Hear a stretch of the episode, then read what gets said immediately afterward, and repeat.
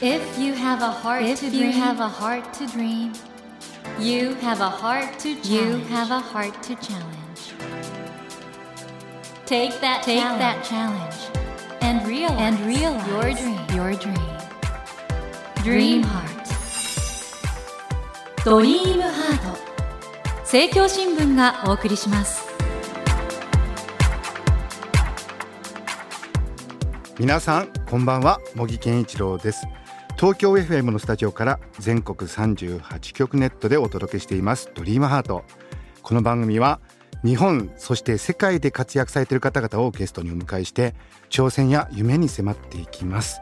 さあ皆さんはですねもう一人自分がいたらなぁと思ったことはありませんか？あの藤子 F 不二雄さんのパーマンに出てくるコピーロボットにね憧れた人もいるのではないかと思うんですけどもそんな夢のような世界が現実に起こるかもしれません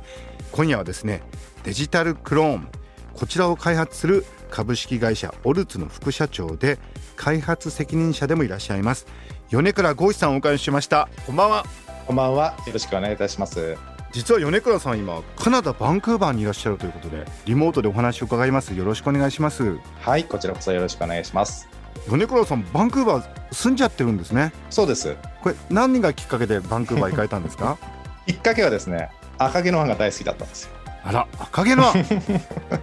で、カナダに行こうと思って、来てみたら一目惚れしてしまいました。そうなんですねそしてこはいのオルツは弟さんですかね、米倉勝隆さんと一緒にやってるとそうです。兄弟で仲良く経営トップされてるってことですね。全然仲良くないです、ちょっと待ってであの今オルツ本当に日本のテレビなどでもその技術が紹介されて注目されてるんですけども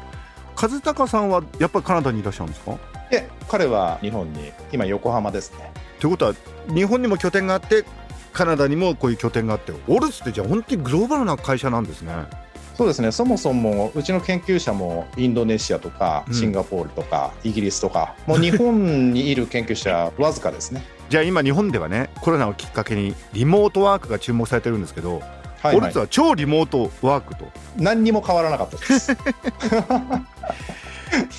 その株式会社オルツ最近そのデジタルクローンっていうのがね大変日本のメディアでも注目されてるんですけど、私実は萌池一郎もクローン作っていただいてはい、お世話になってますお。世話になっております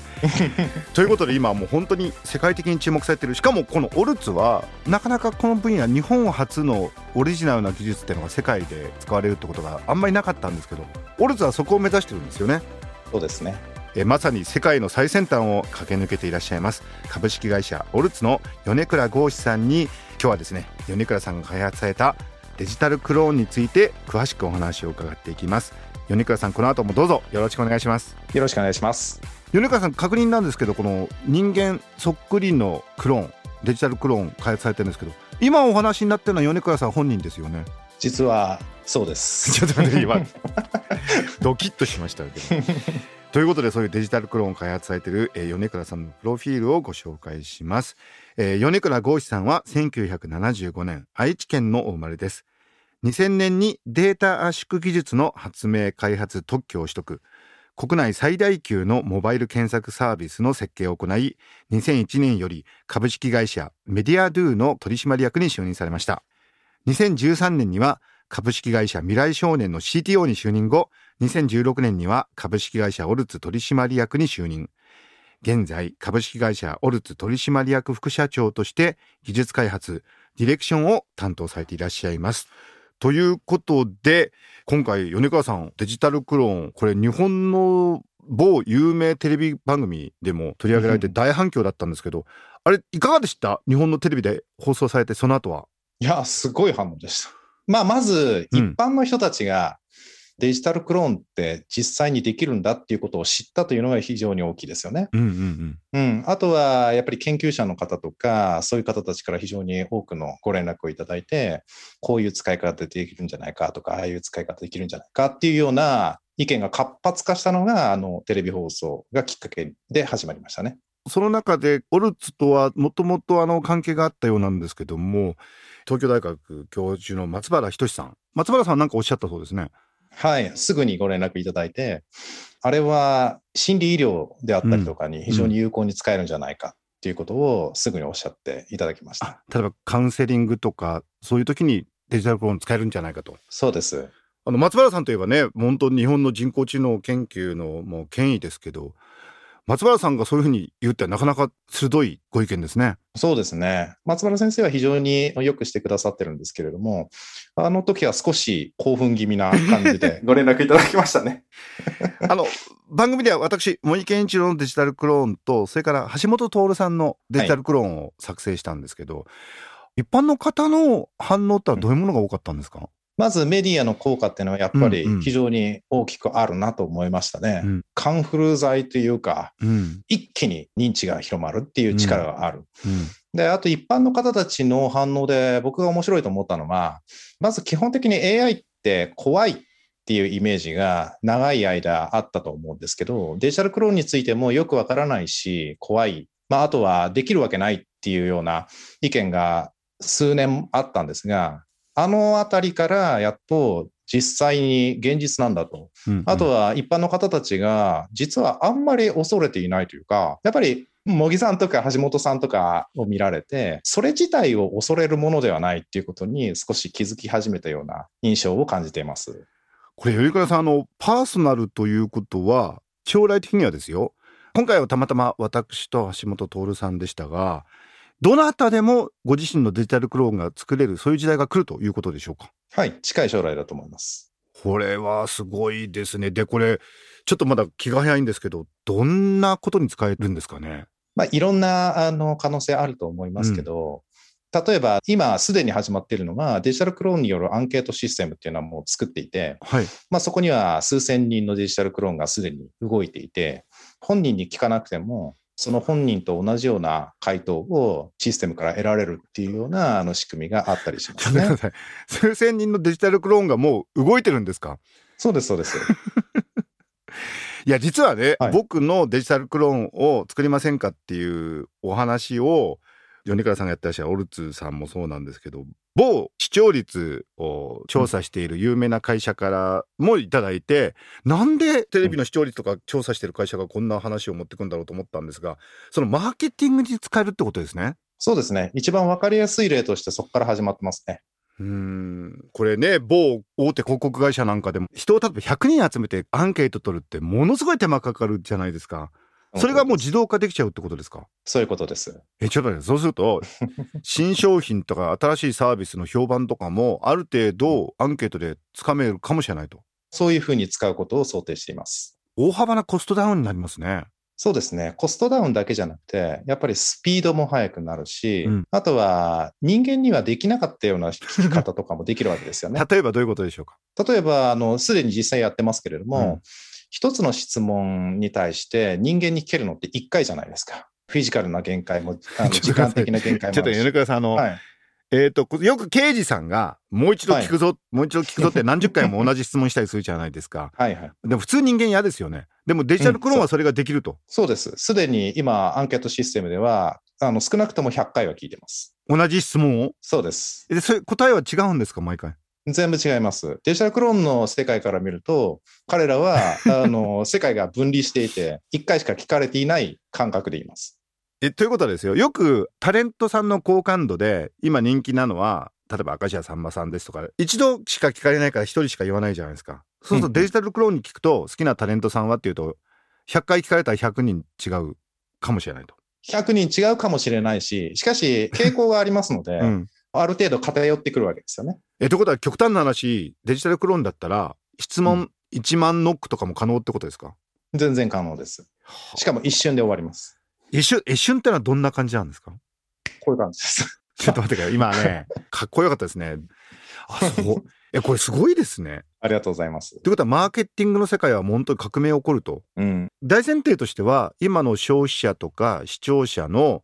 傾向がそのデジタルクローンにちゃんと反映されてるってことが前提になりますよねその通りです。そこはどうされるんですか？まさにそこを今、調査会社と共同で制度を検証しているところですね。はあこれね本当素晴らしいことがたくさんあるデジタルクローンなんですけど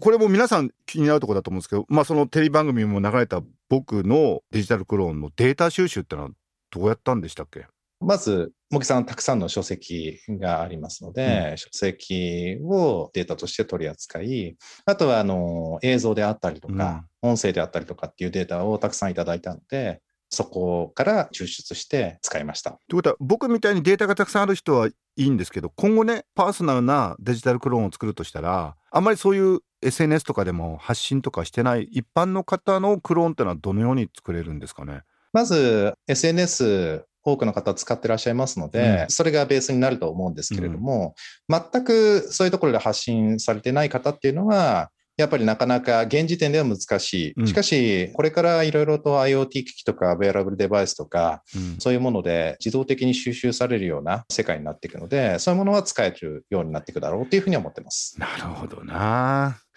茂木健志郎が東京 FM のスタジオから全国放送でお届けしています「ドリームハート今夜はデジタルクローンを開発する株式会社オルツの米倉豪志さんをお迎えして引き続きお話を伺っていきますドリームハート米倉さんあのオルツは議事録を自動的に取るシステムなんかも出されてるんですよね。そうですね。AI 議事録っていうサービスがあれはヒットしましたね。これ多言語対応多言語対応です。なんですよね。だからいろんな技術されてきた中で今回デジタルクローンってことなんですけど、リスナーの方はちょっと興味あることだと思うんですけど、あの今流行りのねメタバースなんかとデジタルクローンってのはどういう関係になりそうなんですか？えー、メタバースはあのデジタルクローンと非常に親和性が高くて、これ僕の試験ですけど、うん、個性が消失する世界だっていうふうに思ってるんですね。ほうほうほううん、例えばあの、アバターみたいなものを作るじゃないですか。はい、で、アバターにいろんなあのものついてたり、色があったりとかして、そこで個性を表現してはいるのだが、それっていうのはそのアバターシステムを作ったその会社のシステムの中における個性だと思うんですね。うん、しかし人間ってこう指紋もあるし、交際もあるし、肌もいろいろな状態があると思うんですけど、そういうもの全部なくなっちゃうじゃないですか。うん、それに対してデジタルクローンって個性、その人が生きてきた物語みたいなものをモデルにしているので、いわゆる人生っていうモデルをメタバースの中に持ち込めるっていうふうに僕は考えていて、うん、そういう意味においては、メタバース上でのアイデンティティの証明として機能できるんじゃないかっていうふうに考えています。なるほどな。その個性ってこれね皆さんすごく気になってるところだと思うんですけどまあ米倉さんがずっとその人工知能の研究開発されてきた中でどうでしょう？今米倉さんに見えてる個性とは何でしょう？歪みですね。歪み、うん、やっぱりまっすぐ育ってきた人でも、うん、世の中全体の平均から見るとやはり何らかのズレというか、うん、歪みみたいなものを持ってるわけでそこが実は個性っていうことなんだっていうふうに僕は思ってます。個性とは歪みである。で、それは必ずしも悪いことではないってことですよね。もちろんです。うん。米倉さんご自身はどんな個性っていうか歪みがあるんでしょうか？僕はめちゃくちゃ歪んだ人間ですよ。例えばどういうところでしょうか？いろいろありますけど、結構難しい人間で、うん、頑固だし、うん、自分が信じたこと以外何も聞かないし、え？ー むしろ自分が非常にその自分の歪みによって苦労したというか、そういうことを意識する人生だったので、デジタルクローンみたいなことをやってるんだろうなって思います。ということはこのデジタルクローンという研究開発はある意味では米倉さんの個性歪みを反映したものだと。まあ研究自体はそうでしょうね。ここまで固執するのはそういうことだと思います。面白い。あの今我々この2年間本当にコロナで大変だったんですけどどうでしょう？このコロナ禍リモートとかいろんなことが行われてるんですがそこでデジタルクローンってこういう状況ではどう役立ちそうですか？2つあると思っていて、先ほどのあのアンケートシステムのことを考えると、はい、人々が今どういうふうに、どのような状況にあるのかっていうことを調査するっていうことにまず使えるかと思いますと。で、もう一つは、やっぱり人と接することが非常に少なくなってると思うんですが、SNS で人と接しているような錯覚に陥ってるけど、それってやっぱり人のほんの一部じゃないですか。で、デジタルクローンも当然一部ではあるのだが、うんうん、文字情報だけとか、音声情報だけとかではない、またさらに拡張された接し方みたいなものが少しずつできてくるっていうふうに思っていて、そういう意味においては少し心の安定みたいなところに、実は結構有効に働くだろうっていうふうに思ってます。これね、今の心の安定っていうことと関係するんですけど、まあ、人工知能は感情をね、どう処理するか表現するかっていうのは非常に大きな課題になっていると思うんですけどデジタルクローンにおける感情ってのはこれどうでしょうか？うん、僕は実はですね、AI って結構ローコンテクストな小さい課題を正確に解決するみたいなことに使われがちだけれど、本当は人の感情とか思考みたいなあやふやで大きな揺らぎのあるものを表現することの方が得意なんだっていうふうに思っていて、僕らデジタルクローンで感情を生成していくときに、特に何か変わったこととか無理をさせていることはなくて、むしろ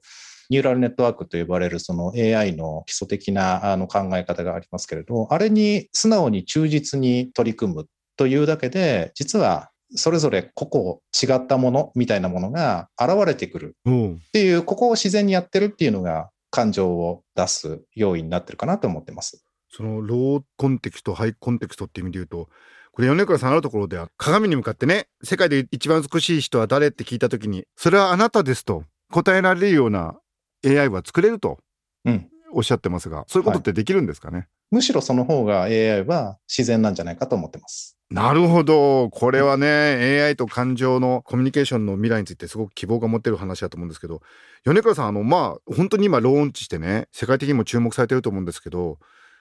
デジタルクローンこれからどのように我々の生活を変えていくか社会の中に入っていくとそういうビジョンってどんなものをお持ちですか？うん。まずは、えー我々、例えば先ほどの AI 議事録みたいなものっていうのは、もともとデジタルクローンを作っていく中で生まれてきた要素技術を事業転用していくっていうような形で、他にはない制度みたいなものうんうん。をそういうところから得ることが一つできると思うんですが、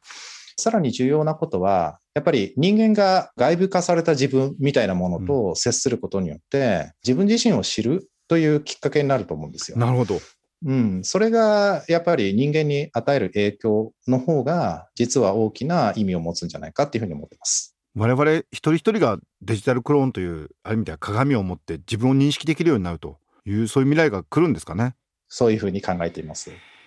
なるほど森健一郎が東京 FM のスタジオから全国放送でお届けしていますドリームハート。今夜はですねデジタルクローンを開発する株式会社オルツの米倉剛志さんをお迎えしてお話を伺ってきたのですが未来が見えてきたところで そろそろお別れの時間となってしまいました。えー米倉さんにはまた来週もご登場いただきお話の続きはもちろん今後の夢や挑戦についても伺っていこうと思います。米倉さん来週もどうぞよろしくお願いします。よろしくお願いします。ということで今夜は米倉剛志さんをお迎えしました Never let go of that dream. Never forget Never that heart to challenge. heart to challenge. Dream Heart. 茂木健一郎が東京 FM のスタジオから全国38局ネットでお届けしてきました「ドリームハート今夜はデジタルクローンを開発する株式会社オルツの米倉剛志さんをお迎えしましたがいかがでしたでしょうか？いやー面白いですよねこのデジタルクローンという技術はまあ人工知能というとねこれから大事になるってことはみんななんとなく分かってると思うんですけどそんな中でもねその人があたかもそこにいるかのような表情でその声でいろいろねやり取りができるこのデジタルクローン本当にすごいなと思いますしそんな中ね米倉さん最先端でものづくりをしてるわけなんですけどもなんかお人柄がねいいですよね。高度な技術的なことをされてるんですけど一方で本当にお人柄もバランスが取れていてやっぱりね僕ねベンチャー企業の経営もそれから最先端の技術開発も最後は人間力なのかなと思うんでやっぱり米倉剛志さんのやってることも素晴らしいんですけどその人柄も素晴らしいなと思った。結局全ては人柄だなと最後はそのようにね思った今日のお話でございました。さて番組では毎週3名の方に1000円分の図書カードと番組特製のエコバッグをセットにしてプレゼントしています。私模擬に聞きたいことや相談したいこと番組の感想などお書き添えの上ドリームハートのホームページよりご応募ください。お待ちしています。そして無料音声アプリオーディでドリームハートの番外編番組模擬健一郎のポジティブ脳教室を配信中です。こちらも聞いてみてくださいね。来週も株式会社オルツの米倉剛志さんをお迎えします。どうぞお楽しみに。